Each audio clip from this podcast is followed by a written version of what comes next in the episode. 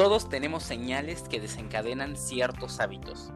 Cuando tu celular vibra, te está dando una señal para que revises tus mensajes. Una vez que entiendas que ciertos estímulos pueden provocar comportamientos habituales, puedes usar este conocimiento para cambiar tus hábitos. Pero ¿cómo? Bienvenido a De Emprende.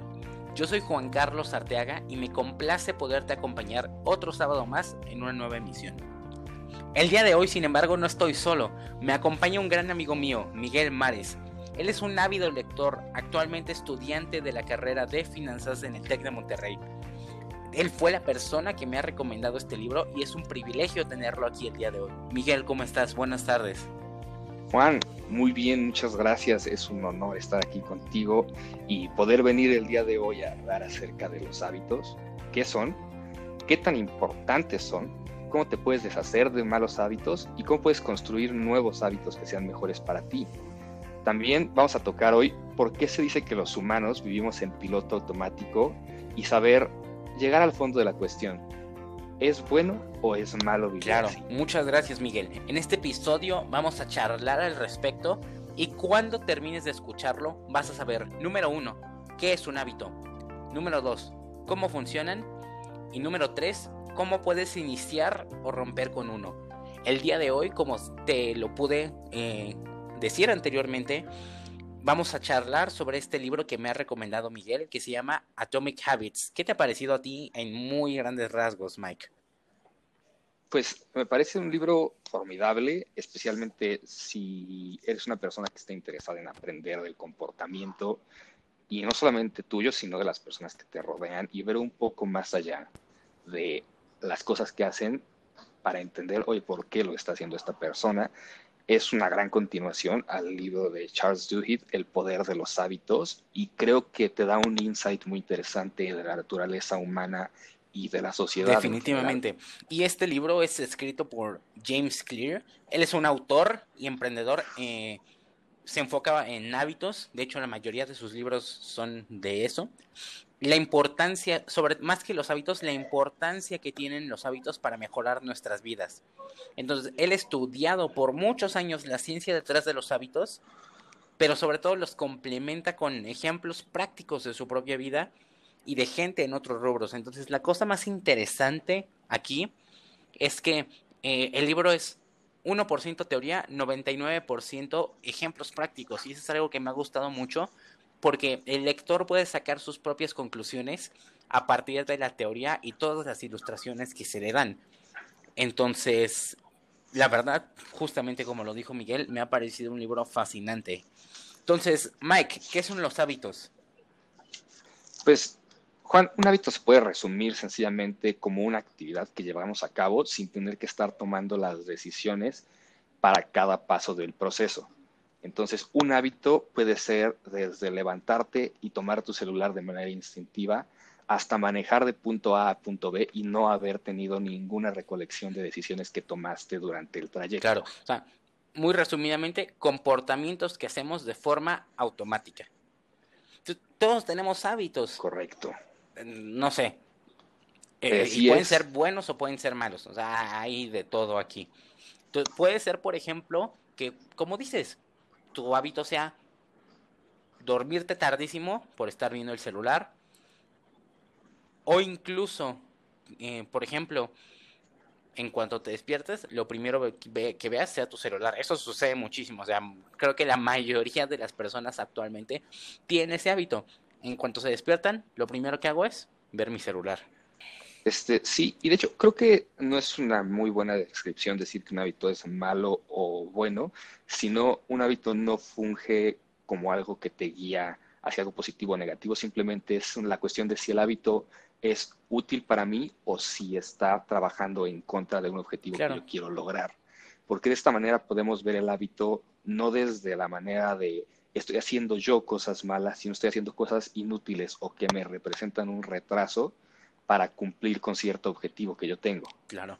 Y, precisamente el, título del libro, Hábitos Atómicos, eh, habla sobre la, la gran relevancia que tienen los pequeños hábitos. Aquellos que parece tan insignificantes, pero que realmente tienen un impacto muy grande. Ah, por ejemplo, eh, y son de esos que ni siquiera nos damos cuenta, te digo.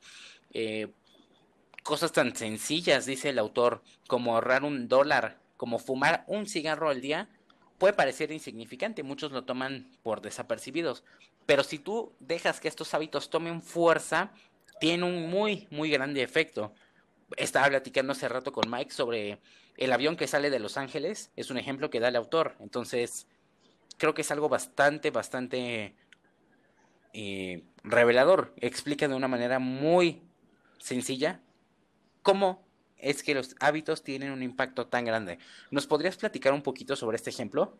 Este, sí, claro. El ejemplo que tú pones es un ejemplo muy sencillo en el que dice el autor que si un avión sale desde Los Ángeles con dirección a Nueva York y al inicio de su trayecto se desvía por tres grados y medio va a terminar aterrizando no en Nueva York, sino en Washington, D.C. Pero creo que es un ejemplo que a veces nos cuesta trabajo entender por la magnitud de estos números, ¿no? Comprendemos el concepto, pero llevarlo a algo práctico es más difícil. Algo que se entiende un poco más fácil en este sentido es la alimentación que llevamos. Por ejemplo, si tú todos los días tomas una lata de refresco, lo más probable es que no te des cuenta del peso que estás aumentando o del daño que estás teniendo a tu cuerpo hasta que sea demasiado tarde. Entonces es un hábito tan pequeño que pareciera insignificante, pero que a largo plazo tiene efectos acumulativos catastróficos para nuestra salud y para nuestro bienestar y el de las personas que nos rodean. Definitivamente, o sea, si tú hoy te tomas una lata de refresco, como dices, mañana también y pasado mañana también, no vas a engordar de la noche a la mañana. O sea, no vas a aumentar 5 kilos eh, por haberte tomado esa lata de refresco. Entonces dices, no pasa nada, ¿no? El problema viene cuando después de un año, pues te das cuenta que ya es diabético por estarte tomando una coca todos los días, ¿no? Es, sí, correcto. O con cualquier cosa prácticamente que tú consideres insignificante, si no es algo controlado, es algo que te controla. Qué, gran. Entonces, desde las personas que no, este, desde las personas que no saben medirse a la hora de salir de fiesta y tomar con sus amigos, hasta las personas que tienen esta habilidad para distanciarse de sus problemas, entreteniéndose ya sea con la excusa de aprender algo nuevo o con platicar con alguien a través de mensaje. Todos estos hábitos que tú no estás tomando de manera consciente están definiendo tu vida de formas que no puedes tú controlar a menos que los traigas a un primer claro, plano. No, y esto no solamente sucede con hábitos que traigan consecuencias negativas. O sea, por ejemplo, si yo ahorita me salgo a trotar 20 minutos, que de hecho después de leer este libro es algo que he estado haciendo, no cada día porque desafortunadamente mi carga de trabajo no me lo permite, lo que estoy haciendo es un día sí, un día no. Entonces el día que, que, me quedo en casa, pues es el día que me puedo quedar más tarde a trabajar. Pero es algo muy cierto. Yo salgo a correr y sí, me siento muy bien. Libero eh, endorfinas, etcétera. Pero cuando regreso sigo pesando exactamente lo mismo. Mm, o sea, no, no has bajado ni un solo gramo después de haber ido a correr. El problema, claro, es que eh, obviamente a la larga te va a traer resultados positivos y es muchísimo mejor que en vez de hacerlo así, pues ahorita por ejemplo que estamos en cuarentena, quedarte en casa, comer mal y, y el resultado es que después de un mes, después de tres meses, aquella persona así sean 20 minutos al día, que haya salido a correr diario, va a mejorar por mucho su salud, ¿no? Va definitivamente a estar mucho más saludable, va a adelgazar, pero va a ser de una forma que ni siquiera se va a dar cuenta. O sea, de repente, sí, todo el mundo le va a decir, te ves más delgado, pero él ni siquiera lo va a notar en sí mismo porque e-, el, cambio fue a tan eh, minúsculo, pero gradual, hasta llegar al punto en el que realmente tuvo un impacto muy grande en su vida. Has visto seguramente estos programas de tele, ¿no? Que no sé si todavía los pasen, la verdad, eh, sobre personas en, Estados Unidos que están ya muy, muy, muy eh, mal de salud, que tienen eh, pesos así enormes, ¿no? 200, 250 kilos, y les ponen una rutina en la cual después de siete semanas bajan así una barbaridad. Entonces, ¿qué onda con este cuate, no? ¿Se derritió? ¿A dónde se le fue toda la panza? Sí, eh, tienes razón. Los hábitos generalmente, eh, lo explica aquí muy bien James Clear, es mucho más difícil crear un hábito útil para tu vida que caer en uno que sea algo que no te está llevando a ningún lado positivo, porque usualmente un hábito útil es algo que va en contra del principio que todos los seres humanos tenemos, que es hacer lo menos posible y obtener lo más, ¿no? Eh, salir a hacer ejercicio, pues tu cuerpo no quiere hacer ejercicio verdaderamente, necesita moverse, pero no quiere salir a correr una hora todos los días si no necesita hacerlo absolutamente para sobrevivir. Pero, como dices, un hábito tan pequeño como en vez de salir a correr diario, ir a caminar tres veces a la semana 20 minutos puede llevarte a tener consecuencias en la vida sumamente positivas y que empiezan a repercutir ya no solamente en el aspecto de tu salud física, sino se va a la parte mental, vives más tranquilo, tienes más claridad en la forma en la que piensas, hay más confianza, entonces la, la vida se abre verdaderamente y es este efecto que la gente siempre refleja que dice, es que yo solo cambié una cosa y empezó a mejorar todo. Puede suceder hacia el otro lado, una cosa se va al caño y empieza a empeorar. Definitivamente. Vamos a platicar un poquito más adelante de cómo podemos formar estos hábitos. Sin embargo, ahorita, eh, en esta parte en la que estamos, lo que nos dice el autor es que si tus hábitos no dan fruto, tienes que preguntarte por la trayectoria, no por los resultados. Es decir, si ahorita, por ejemplo, viene una recesión económica increíble por todo el tema de, la pandemia, ¿no? Eh, tienes poco dinero en el banco, pero cada mes vas guardando 100 pesos, 1000 pesos, 2000 pesos, 10 mil pesos, lo que sea. Sí, a lo mejor en el mes uno, si estás ahorrando 100 pesos cada mes, dices, tan cero mi cuenta, ¿qué hago? En el mes dos dices, uy, llevo un mes haciendo esto y apenas tengo 100 pesos. Pero vas por un camino correcto, porque después de X cantidad de tiempo, pues esa cuenta va a estar muchísimo más alta. Si, por ejemplo, en la otra mano, un millonario gasta muchísimo cada mes y, no se preocupa por su estado de cuenta, llega y dice, ah, no pasa nada, tengo mucho dinero. En algún momento, pues ese dinero se le va a acabar o la empresa va a tener eh, cualquier crisis que no vaya a poder superar precisamente por esto, porque su trayectoria no es la correcta y, tarde o temprano se va a quedar sin dinero. No puedes estar derrochando así por la vida. Entonces, lo que nos dice el autor es que para hacer cambios grandes no tienes que hacer algo radical, no tienes que reinventarte, así ser una persona distinta, sino tienes que hacer cambios pequeñitos en tus comportamientos de forma gradual que a la larga se conviertan en hábitos y traigan obviamente resultados contundentes. El autor lo que nos propone con este libro es que con las cosas pequeñitas puedes lograr un gran cambio. Es totalmente cierto Cualquier persona que haya vivido una transformación grande usualmente puede decir que fue fruto de algo mucho más allá de su control. Entonces, esas transformaciones que vemos de una persona que de pronto de la nada decide dejar de comer mal y se convierte en un superatleta, usualmente vienen desde un punto en el que la persona tuvo una experiencia tan traumante que no le quedó otra opción más que cambiar de esa manera tan radical pero para la mayoría de las personas no vivimos eso, no tenemos estas experiencias de vida o muerte que nos fuerzan a ser otra persona al día siguiente. Hay un ejemplo de un corredor que es de los pocos corredores veganos que hay y un ultramaratonista impresionante. Lo que le pasó fue que un día casi le da un infarto subiendo las escaleras de su casa.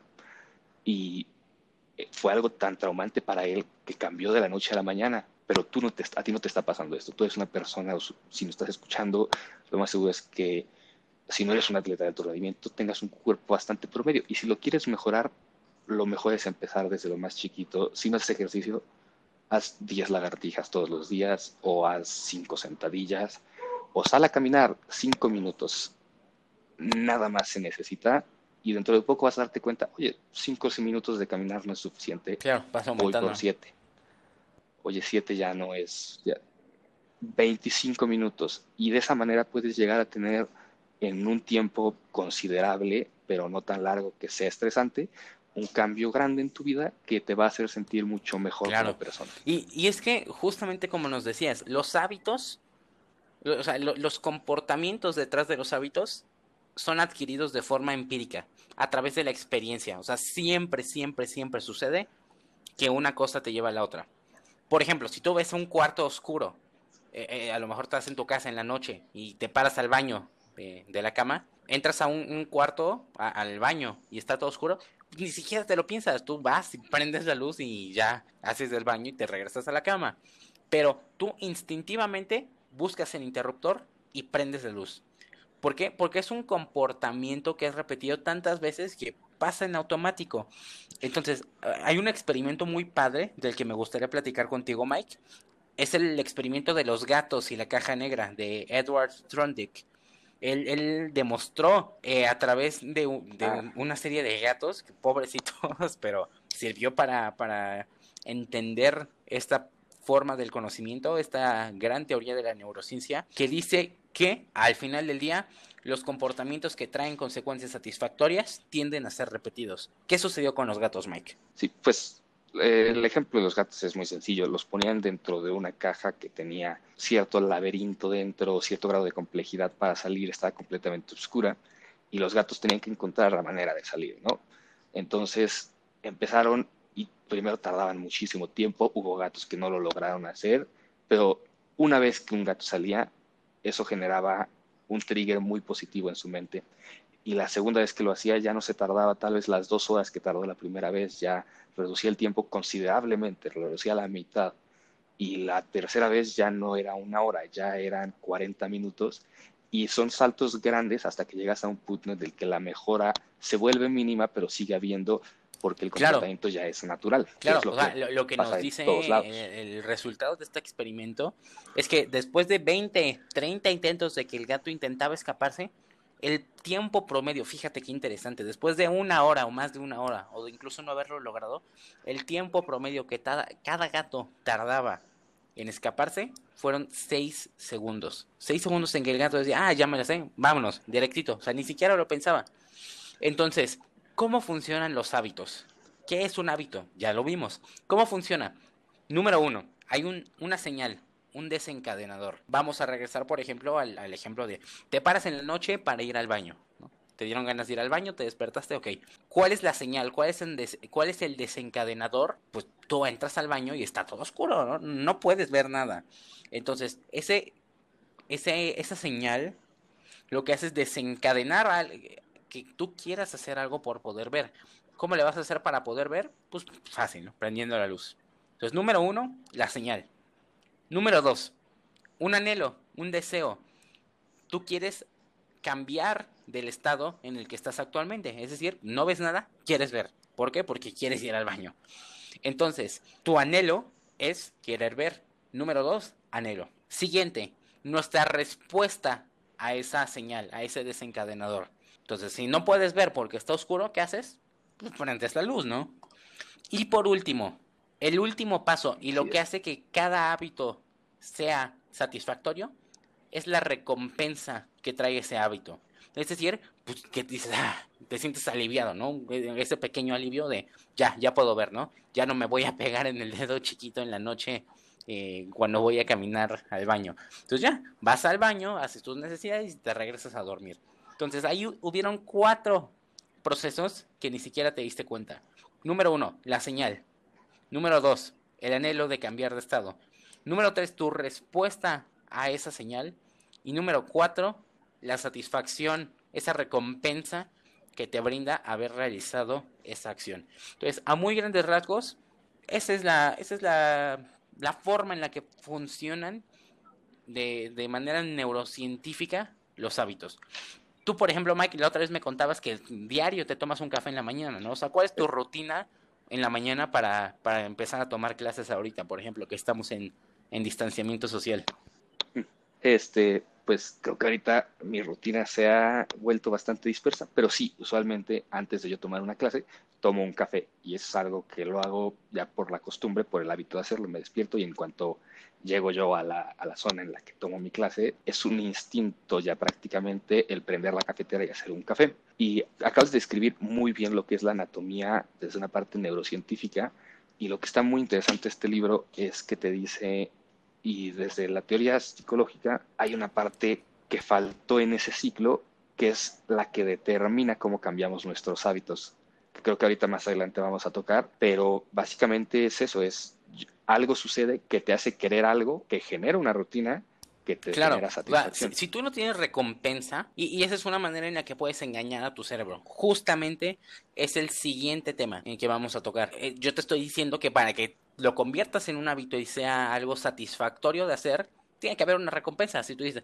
voy a hacer tres horas de ejercicio cada día, pero vas a estar igual de gordo que siempre, pues, ¿para qué diablos me estoy partiendo este, la cara, no? O sea, ¿cuál es la necesidad de estar haciendo eso? Entonces, si tú no tienes una recompensa, simplemente no tienes por qué hacer las cosas. Y esto, por ejemplo, también explica por qué la gente fuma, ¿no? Tú, sabes que el, camino al que te lleva a fumar, pues es que seguramente en 10 años, 20 años, te va a dar cáncer de, cáncer de pulmón, brother. Pero en ese momento ese cigarrillo te da tranquilidad, te desestresa, ¿no? Te, te, te satisface esa necesidad, ese anhelo de nicotina que quieres. Entonces, ¿Por qué la gente fuma? Pues fácil, porque se siente recompensado, ¿no? Porque es satisfactorio en ese momento. Sí, es a grandes rasgos así es como funciona. Y de hecho, esta manera de que tú dices de cómo truquear al cerebro, eh, perdóname que saque otro libro, pero el doctor Jordan Peterson, que es un psicólogo canadiense, te dice, tú tienes que escucharte a ti mismo, necesitas negociar contigo. ¿Y qué es eso? Es, oye, yo quiero esta recompensa, este objetivo final, déjame primero observo qué hago. Entonces te, te, ves, ¿no? Oye, resulta ser que yo quiero tener un cuerpo de película, pero me despierto y tomo refresco y como papitas. Entonces hay un conflicto de intereses entre lo que quieres y lo Definitivamente. ¿Y cómo se relaciona esto con la productividad, que es el tema de esta temporada? Pues bien sencillo, de nada te sirve aprender un concepto, de nada te sirve, por ejemplo, que yo te enseñe técnicas para administrar tu tiempo para poderlo dividir. Si tú no las aplicas y nada más las escuchas dices, oh, qué padre. El chiste de poder iniciar con los conceptos básicos. Eh, hace poco hablamos de, de, primero lo primero de Stephen Covey y ahora estamos hablando de los hábitos. Es que te estoy dando los preámbulos para que tú puedas aplicar todo lo que viene después porque hay muchísimas técnicas, muchas estrategias para administrar el tiempo, pero primero se necesita adquirir un estado mental en el que estés dispuesto a hacer las cosas y que sepas por qué las estás haciendo, que es básicamente lo que estamos hablando en este episodio. Sí, pues la productividad es un tema muy complejo porque hay muchísimas personas que hablan de eso, ¿no? Lo has de haber visto, cada quien tiene pues su opinión acerca del tema, pero creo que lo más fundamental es saber para qué quieres ser productivo, ¿no? Que es esta parte de la observación previa a obtener un hábito, que es, oye, primero que nada, pregúntate a ti mismo, y esta esta parte del autoconocimiento para poder cambiar un hábito. Oye, quiero ser más productivo de verdad. Y si la respuesta es no, tampoco es un problema. Verdaderamente hay personas que dicen, yo no, yo estoy bien siendo así como soy y aunque no termine las cosas a tiempo y a veces no acabe un proyecto o algo, es quien soy. Es válido. Pero si dices de verdad, no es que sí quiero ser más productivo, oye, ¿por qué quiero ser más productivo? Hoy porque me va a dar más tiempo para pasar con mi familia, con mis amigos, más proyectos, más dinero, lo que sea y a partir de ahí puedes empezar a decir qué hábitos tengo. Definitivamente. Yo, por ejemplo, me gustaría compartirte mi rutina para todos estos días. Tengo que confesarte que hoy eh, no, no la seguí porque hoy no fue un día laboral y ayer me desvelé bastante, estuve como hasta las 3 de la mañana estudiando un concepto de marketing y trabajando, pero eh, mi contrato me permite, ahorita vamos a hablar más adelante de contratos de hábitos y de los eh, trackers de hábitos, que es una de lo que a mí mejor me ha funcionado para rastrear mis hábitos y que lo he hecho desde siempre, incluso antes de, leer este libro, es rastrear tus hábitos. Ahorita vamos a platicar al respecto. Yo utilizo una aplicación buenísima que se llama Strix y que me sirve para eso.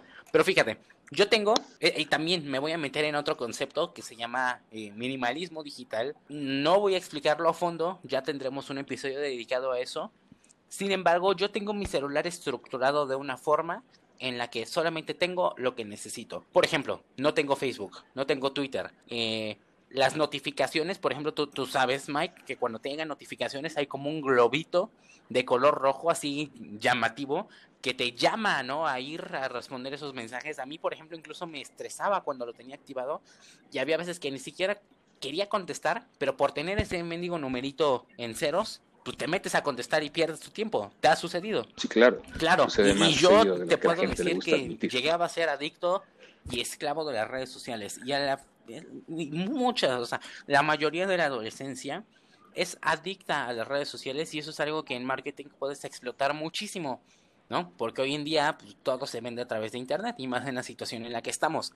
Entonces, ¿qué hago? Acomodo mi celular de una manera en la que todo esté a mi alcance. Entonces ya hablamos de que para desencadenar un hábito tiene que haber una señal. Yo me pongo esa señal a la mano y cambio mi entorno, que es el primer punto que nos dice eh, el autor. Entonces, si quieres tocar la guitarra, pues ponte la guitarra enfrente para que cuando la veas te acuerdes que tienes que tocarla. Entonces yo lo primero que hago es dejo esa aplicación en la primera pantalla de mi celular. En esa misma pantalla hay muy pocas aplicaciones, solamente las que realmente son útiles y relevantes para mí y que ocupo eh, o sea, las tengo acomodadas de acuerdo al orden en las que las ocupo en el día.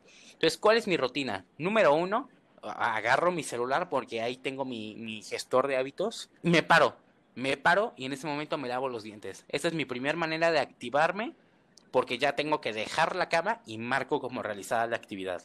Número dos, vamos a atender la cama. Ahorita, rápido, tiendo la cama, abro la ventana y vamos a tomar ahora sí una ducha con agua fría. Fíjate que ese, ese, hábito, la otra vez estaba leyendo un libro que se llama Tribe of Mentors y, y casi todos los millonarios dicen, ¿Quieres iniciar bien tu día? Báñate con agua fría. Y caray, o sea, como, ¿por qué voy a hacer eso? Justamente hablamos de la recompensa. ¿Cuál es la recompensa, no? ¿Por qué me voy a someter a esa tortura? Porque la verdad es muy feo. Mm, creo que está mal aplicado el concepto. Por lo menos yo lo que hago es me baño de forma normal y los últimos minutos, ahí sí, agua fría con todo, pero realmente es algo que funciona. ¿Por qué? Porque te activa primero que nada y segundo porque de alguna manera ya tus bits mentales están en otro lado. Eh, ese es otro concepto de productividad que eh, es de un libro que vamos a analizar más adelante que se llama Tráguese ese sapo. Seguramente has escuchado esto, ¿no, Mike? O sea, si, si tú haces algo muy difícil desde un principio del día, ya nada se te va a hacer igual de complicado. Entonces, algo que a mí me funciona es bañate con agua fría. Nadie quiere bañarse en agua fría por su, por su propia gana, ¿no? Pero si tú haces eso desde un principio, tu día va a ser completamente diferente porque ya hice esto, pues, lo demás es regalado comparado con ducharte con agua fría, ¿no? sí, totalmente. Y mira, si alguien está escuchando y dice, no, es un ejemplo muy burdo. No tiene que ser eso. Creo que la mayoría de las personas dicen, sí, dicen, váyate con agua fría porque es algo que a la gente no le gusta. Yo me baño con agua fría y no es algo que a mí me genera conflicto. Entonces, para mí no es así que digas algo que choquee mi sistema más que para despertarme. Pero a mí lo que me cuesta muchísimo trabajo es despertarme claro claro. no volverme a quedar dormido. Entonces, para mí es, me despierto, bájate de la cama. Sí, claro. Ese es mi primer acto del día difícil. Y para otra persona puede ser incluso que sea, oye, ¿sabes qué? Déjame, me lavo los dientes incluso. Si lavarte los dientes nunca lo haces, haz eso, rétate a 10 días lavarte los dientes cada vez que te despiertes. Y tú solito vas a ver, pues ya me lavé los dientes, me voy a arreglar, ¿no? Ya de por sí y si bueno, ya estoy arreglado, pues mínimo ahora voy a ir a tomar las clases. Claro, no, por ejemplo, ahorita tomando clases. el espejo. Sí, definitivamente. Y, ahorita, por ejemplo, tomando esto. Clases, aquí de plano, eh, quienes están. Estoy grabando esto, pero es para contenido para redes sociales. Realmente no, actualmente no produzco este podcast en video. A lo mejor en algún punto lo llegamos a hacer Ahorita es para simple, para, para tomar fragmentos para mandarlos a redes sociales. Pues tengo un estudio aquí atrás, de hecho lo voy a mostrar en cámara. O sea, tengo eh, focos aquí apuntándome directamente. Eso lo puse 20 minutos antes de iniciar grabando. Y tengo un, foco aquí atrás que me da. Entonces, eh, antes de eso, pues se veía mi cortina y se veía la oficina. Pero yo dije, bueno, quiero que se vea un lugar ambientado para, para tomar clase. No solamente porque quiero que se vea bonito, sino porque si tú engañas precisamente a tu cerebro de esa forma, dices, ok, me voy a arreglar y me voy a bañar para mí, para asistir a esas clases. Desde un principio, desde la mañana voy a ser productivo y voy a tomar esa, ese, este día, hoy va a ser un buen día y todo lo que haga me va a salir bien. Si tú desde un principio inicias así, te va a salir, porque finalmente eh, tu mente es la que está controlando todo lo que hagas, ¿no? Pues sí, el, es una cuestión de cómo estás viendo al mundo, ¿no? Si lo estás viendo desde la perspectiva de tengo que hacerlo o de quiero hacerlo, porque es algo que... Entonces estábamos hablando de, ok, ya sé que es un hábito, ¿no? Un hábito son comportamientos repetidos. Ok, check. Siguiente, ¿cómo funcionan los hábitos? Ya lo vimos. Existen cuatro cosas. Desencadenador, anhelo por cambiar de estado, respuesta y recompensa. Check. Ahora, ok, ya, Gracias por estar hable y hable, Mike y Juan. Ahora, ¿qué hago? ¿Cómo lo llevo a cabo? Ya hablamos del primer concepto. Cambia tu entorno para fomentar mejores hábitos.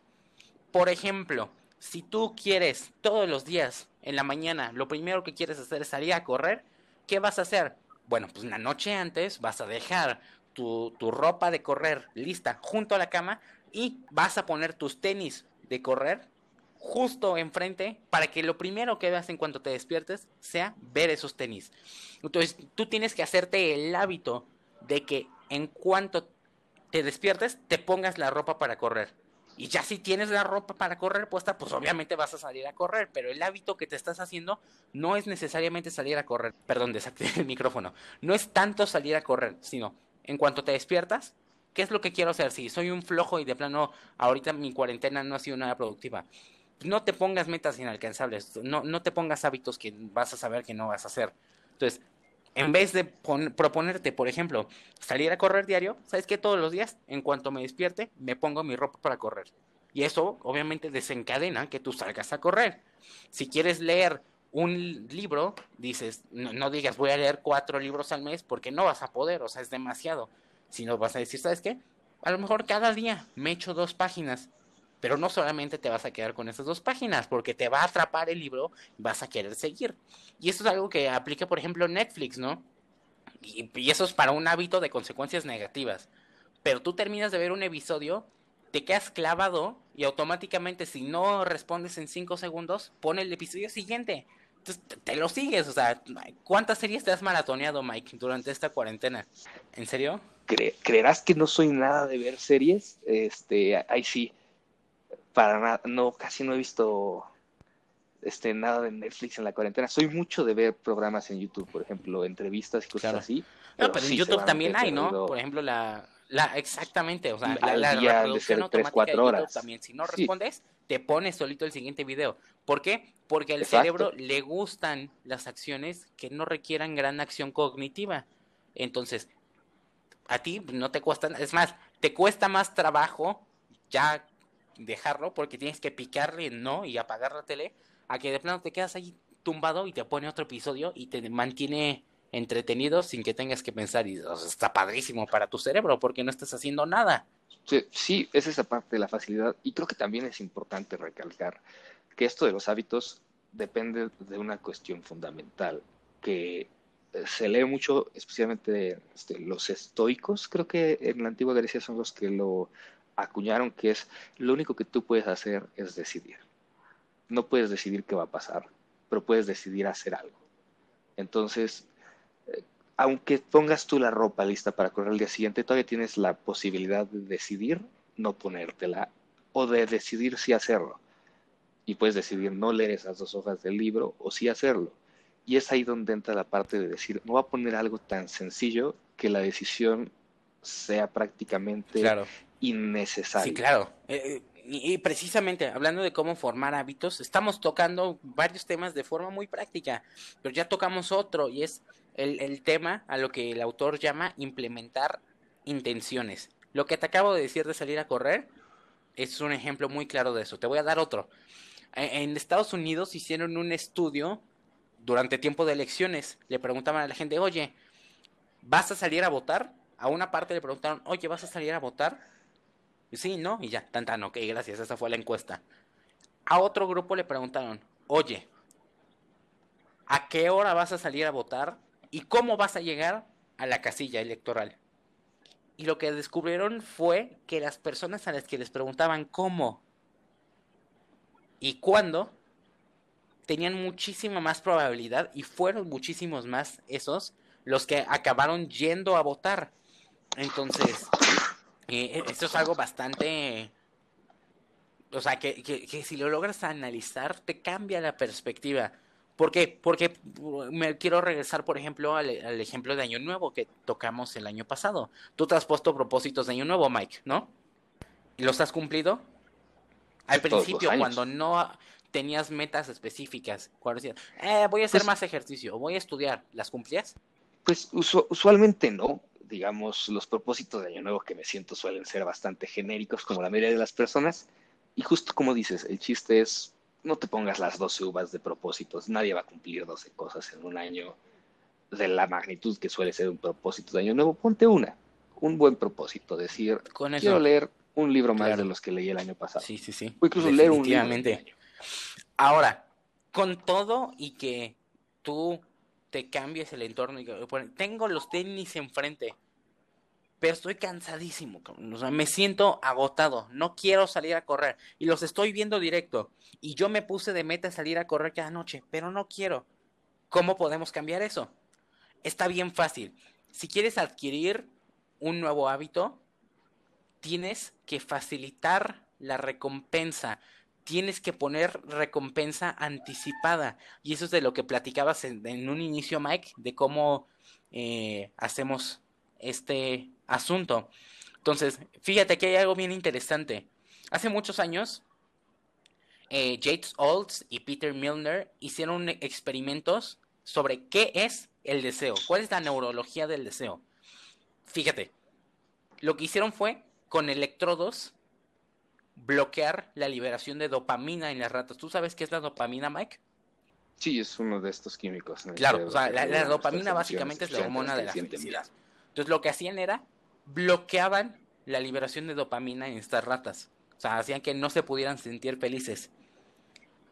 Y no duraron ni una semana de ratas. Todas se murieron de sed. ¿Por qué? Pues porque perdían el deseo de vivir simplemente. Dejaron de comer, dejaron de beber, dejaron de reproducirse y al final se murieron. Entonces, si nosotros entendemos que la dopamina nos genera felicidad, nos genera satisfacción, porque tú liberas dopamina cuando comes, por ejemplo. Entonces, si tú eh, anticipas algo, también generas dopamina seguramente si tienes primos pequeños, están ansiosísimos de que llegue Navidad. ¿Por qué? Pues porque llega Santa Claus y les trae regalos. Entonces, e, el simple hecho de pensar en su Navidad genera dopamina. Entonces ahí te va. Si tú logras hacer que tus hábitos sean disfrutables, lo puedes lograr. Aquí hay un ejemplo padrísimo.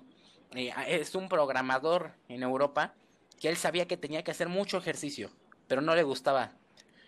Y, algo que le fascinaba, como a muchos, pues es ver Netflix. Entonces lo que hizo fue conectar y, programar su computadora y su bicicleta para que solamente le dejara correr Netflix mientras él pedaleaba a cierta velocidad. En el momento en el que él dejaba de pedalear, bye. Entonces, ¿tú cómo has aplicado este concepto de hacer tus hábitos disfrutables, Mike? Pues mira, justamente ese es un ejemplo que me queda como anillo al dedo. Algo que yo no disfruto para nada es hacer cardio. Y, justamente eso hago. Ahí me gusta ver películas y solamente veo películas si estoy yo en una elíptica haciendo cardio y en sí, claro, o sea, no se necesita saber programador. pausa y la quito. Claro. Porque sé que eso no va a generar tu computadora ni tu bicicleta. O sea, el simple hecho de que tú mm, te mentalices para eso, pues hace que sea un hábito. Sí, y, lo que pasa es, ahora no quiero yo hacer elíptica, quiero ver mi película, pero ya están asociadas. Yo sé que si quiero ver mi película, tengo que hacer elíptica y esa parte el cerebro lo que dice es exacto. Hay que hacer elíptica para poder ver la película claro o sea es muchísimo más disfrutable decir pues, te lleva a hacer dos horas de cardio a decir voy a ver una película por dos horas mientras estoy ejercitándome, ¿no? Y es, bien fácil de aplicar. O sea, otro ejemplo. Te gusta mucho ver los deportes, pero pierdes todo el tiempo, todo, todo el día. O a lo mejor te gusta mucho estar viendo videos en YouTube, pero pierdes mucho tiempo. ¿Cómo le haces? Pues digamos que tienes que hacer llamadas de venta, tienes que eh, conseguir clientes. Entonces, haces 10 llamadas y con esas 10 llamadas te permites media hora de ver videos, media hora de ver deportes. Entonces ya estás haciendo algo disfrutable. Estás anticipando una recompensa mientras haces ese hábito y eso hace que repetir ese hábito sea muchísimo más fácil. Por lo tanto, acabes haciéndolo más. Entonces, esa dopamina que estás secretando en el momento en el que eh, haces, la, haces la acción, pues te da la motivación que necesitas, te da ese impulso para decir, por ejemplo, si estás haciendo ejercicio, ay, qué flojera, ya no quiero, pero tu dopamina de estar viendo la película dice, no, vamos a seguirle hasta que acabe de ver esta película porque está buenísima, ¿no? Totalmente. Y incluso en cosas muy chiquitas eso sirve de manera fenomenal. Mientras más pequeño sea, de hecho, es mejor. Es, es si no te gusta hacer tarea, haz una tarea y regálate una hora entera de ver tu película favorita. Sonará exagerado, puede ser que la tarea te lleve cinco minutos o una hora, no importa. Tú acabaste tu tarea, tienes una hora para ti. Haces dos tareas, ya tienes dos horas para ti. Haces cinco tareas, hoy tienes cinco horas y tú decides cuándo usarlas. Pero hay un problema. Esta recompensa también se aplica para cosas malas. O sea, el mismo ejemplo de, lo que te decía.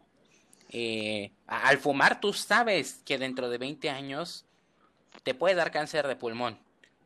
Pero en ese momento, tu anhelo por nicotina, tu, tu alivio, pues es inmediato. Entonces, esa es tu recompensa. ¿Cómo lo puedes hacer? Fíjate, aquí hay otro ejemplo buenísimo eh, que menciona el libro. Hay una pareja que quería salir a comer menos, o sea, que no quería ir tanto a comer restaurantes porque gastaban muchísimo en eso. Entonces, lo que hacían era cocinar más en casa para comer sano y ahorrar dinero. Ok, suena muy bien, pero yo, por ejemplo, en mi rutina habitual, te puedo decir que hay veces, o sea, la mayoría de las veces ni siquiera en casa desayuno. O sea, hay veces que ni en fin de semana desayuno en casa. Me, declaro culpable, me sucede. ¿Cómo lo hicieron ellos? Fíjate, abrieron una cuenta de ahorro para poderse ir a viajar a Europa. Entonces, cada que ellos comían en casa, que se quedaban en su casa, preparaban ellos su comida saludable y ahorraban al mismo tiempo, lo que no se gastaban en ir a ese restaurante, lo abonaban a la cuenta. 50 dólares, o sea, mil, ahorita ya como está el dólar van a ser un montón, ¿no? Pero en, teoría deberían ser mil pesos. Ponle 1250 porque ahorita ya el dólar está por los cielos. Entonces, cada que ellos comían en casa, ¡pum! 50 dólares a la cuenta. Comían en casa, 50 dólares a ese ahorro. Entonces, lo que hicieron fue que la satisfacción que ellos les daba ver esos 50 dólares a entrar a la cuenta de ahorro, les daba gratificación y les daba esa dopamina que necesitaban para seguir comiendo en casa. Y a la larga, obviamente, querían continuar comiendo en casa porque sabían que 50 en 50 esa cuenta iba a alcanzar, por ejemplo, 5 mil dólares y con eso se iban a poder dar un super viaje en Europa, ¿no? Entonces, mientras más placenteros y satisfactorios sean tus hábitos, es más fácil mantenerlos. Pero si tu hábito es a largo plazo, como por ejemplo salir a correr todos los días, tienes que buscar la manera de tener una gratificación inmediata, porque si no, tú vas a tender a reducir el esfuerzo hasta que éste acabe completamente. Y, sí, y justamente también es importante que, el, ah, sí, claro. das de recompensa los típicos que salen de, sí, sí, sí, este hábito, cabe recalcar.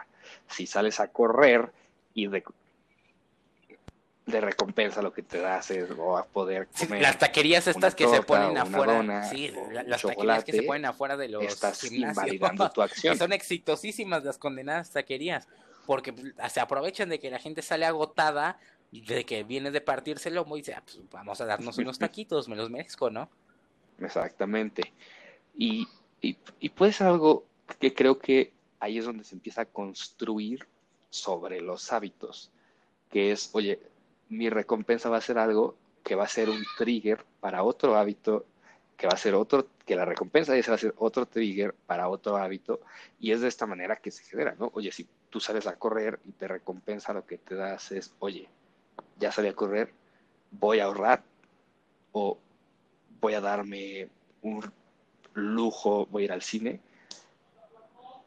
Oye, ahora que vas a ir al cine, vas a ir con alguien, y con esa persona es una manera más fácil de entretenerte y eso cuando salgas de ahí te hace sentir mejor y eso regresa claro no finalmente acabas vinculando tus hábitos ese ese tema eh, lo tocamos en el episodio de primero lo primero que hablaba sobre cómo mucha gente compartimentaliza su vida. Dice, mi vida personal está en un cajón, mi vida de trabajo es otra. Entonces, si tú piensas de esa manera, no vas a poder pasar habilidades o hábitos de un cajón al otro.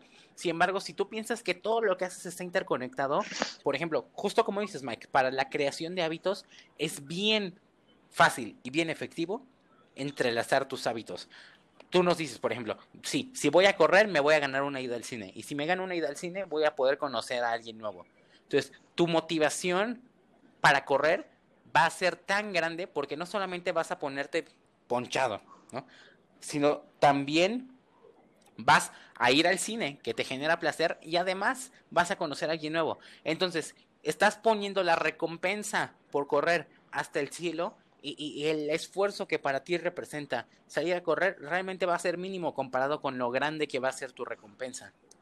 Y, y justamente, y también parte importante aquí es no juzgarte a ti mismo como un crítico, sino como un entrenador. ¿A qué voy con esto? Es, si tú estás intentando que alguien mejore, de nada te sirve tundirlo hacia abajo, porque se va a desesperar. ¿Y por qué contigo mismo si lo haces? Usualmente es porque eso estamos acostumbrados, ¿no? Nuestra manera de pensar sobre nosotros suele ser bastante negativa. Es como si no te sale algo es porque eres un perdedor o porque no estás hecho para eso. En cambio, di, oye, hoy no salí a correr, pero no pasa nada. Mañana voy a ir a todos se nos puede ir un mal día, todos podemos tener un día que nos vaya pésimo, que nos lastimemos. Lo importante es que al día siguiente no te dejes vencer. Efectivamente. Ayer fue un mal y eso nos lleva al último punto. Nueva. Ok, ya sé que es un hábito, ya sé cómo funciona, ya sé cómo puedo hacer más fácil que sea un hábito. Ahora, ¿cómo rompo con un hábito? Es bien sencillo y se reduce en una palabra, fricción. Si tú, por ejemplo, o sea, ¿cuál es la fricción que conlleva salir a correr?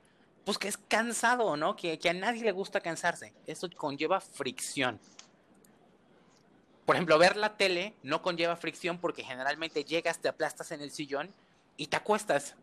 Pero si tú le quitas las pilas al control remoto y las dejas del otro lado de la casa y además desconectas la tele, cuando tú llegas a tenderte en la cama, ¿no? Y tengas un libro al lado pero si quieres ver la tele, tengas que ir del otro lado de la casa por esas baterías y además agacharte en donde está atrás todo polvoso para conectar la tele, para decir, no, gracias, mejor me quedo aquí acostado o me pongo a leer mi libro.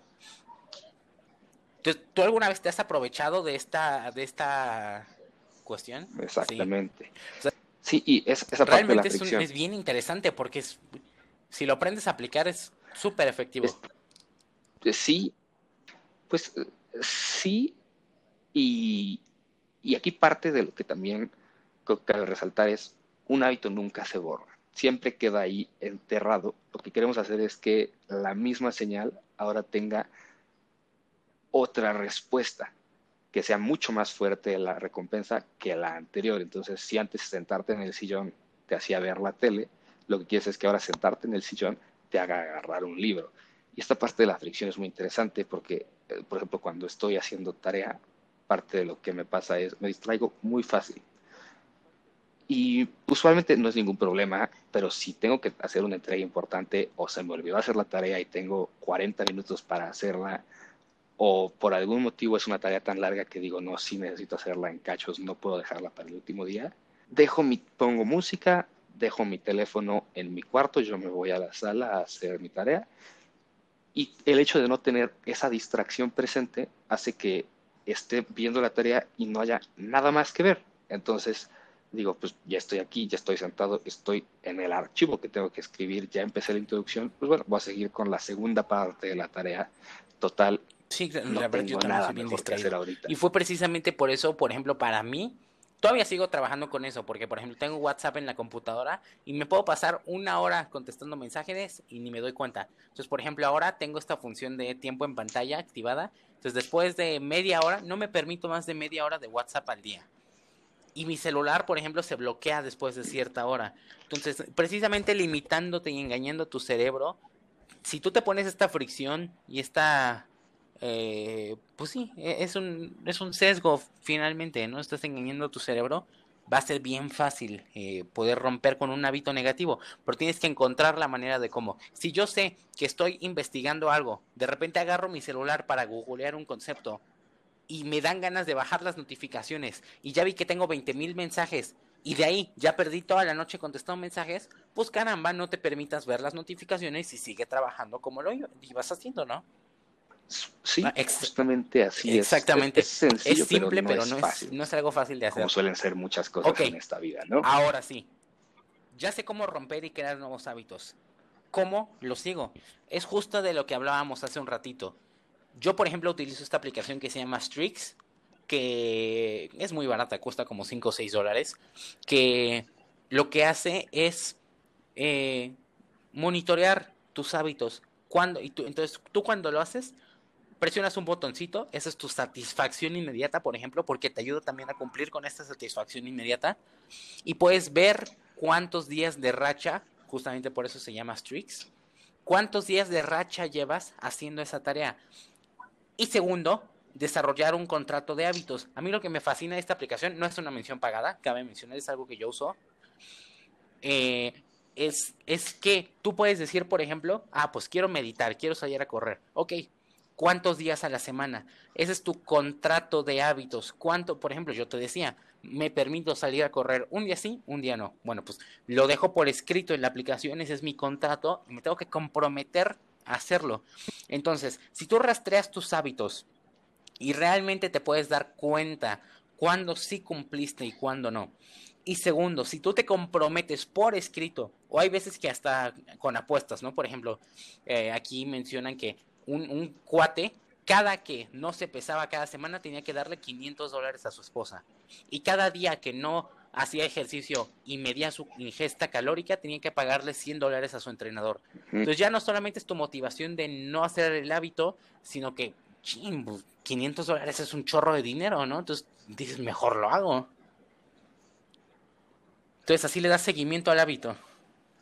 ¿Sí? Exacto. Y esa parte creo que es donde, y, y, justamente en esa parte es donde creo que mucha gente falla en su contrato de hábitos cuando lo hace es, oye, si yo quiero hacer con un amigo, un ejemplo que tuve hace tiempo, con un amigo íbamos al gimnasio y nos dijimos, oye, yo quiero venir al gimnasio todos los días, de lunes a sábado, durante este semestre de prepa. ¿Va? Va. Pero ¿qué va a pasar si un día no vengo? ¿Cómo vamos a medirlo primero? Ok, te voy a mandar foto de que estoy entrando al gimnasio y saliendo, para que sepamos de qué hora a qué hora vinimos. Porque si no, pues oye, voy, me paro enfrente del gimnasio, tomo una foto y pues ya, ¿no? Entonces, foto de la que entras, foto a la que sales. ¿Y qué va a pasar el día que no vayas? No, pues oye, pagamos algo. Y al principio fue como de, ¿cuánto? No, pues 50 pesos pero nos dimos cuenta que exactamente los pagas 50 pesos no me gusta pero son 50 pesos sabes es como oh, okay, sí, claro, puedo, o sea, puedo, encontrarlos tirados mañana en la calle no es una cantidad de dinero exorbitante. Dijimos no cada vez que no vengamos van a ser 500 pesos. Cada vez que no venga al gimnasio sí. 500 pesos. Y el segundo día van a ser mil pesos. Y, y si, si son tres días seguidos, semana. van a ser dos mil pesos. Entonces, si faltaba yo tres días al gimnasio, sí, o sea, lo duplicábamos cada día. Una semana tres que días se este, convertían, los, no eran 1.500 pesos, eran 3.500 ¿no? pesos. se la regalabas al otro. Sí, ¿no? Y, sí. y, créeme que de esa manera nos garantizamos que no faltábamos Sí, sí, te creo, gimnasio, claro. Porque perder 500 pesos ya duele. Está peor. Pero sí. perder mil pesos, mil quinientos pesos por medio sí. de dos días. Híjole, sí, sí, claro. No. Entonces, sea a caminar vamos minutos. a ir concretando un poquito. ¿Cómo hago un cambio en mi vida? ¿Cómo no, adelante, voy a cambiar no mi vida? ¿Cómo voy a transformarme? Número uno, cambia de forma pequeña tus pequeños comportamientos. Esto no va a traer un cambio radical, obviamente. Si tú hoy sales a correr, no vas a regresar con 5 kilos menos. Pero si tú logras hacer que ese comportamiento lo repitas cada día, que tenga satisfacción a corto y a largo plazo, y que además se convierta en un hábito, eso va a hacer realmente que tengas grandes cambios.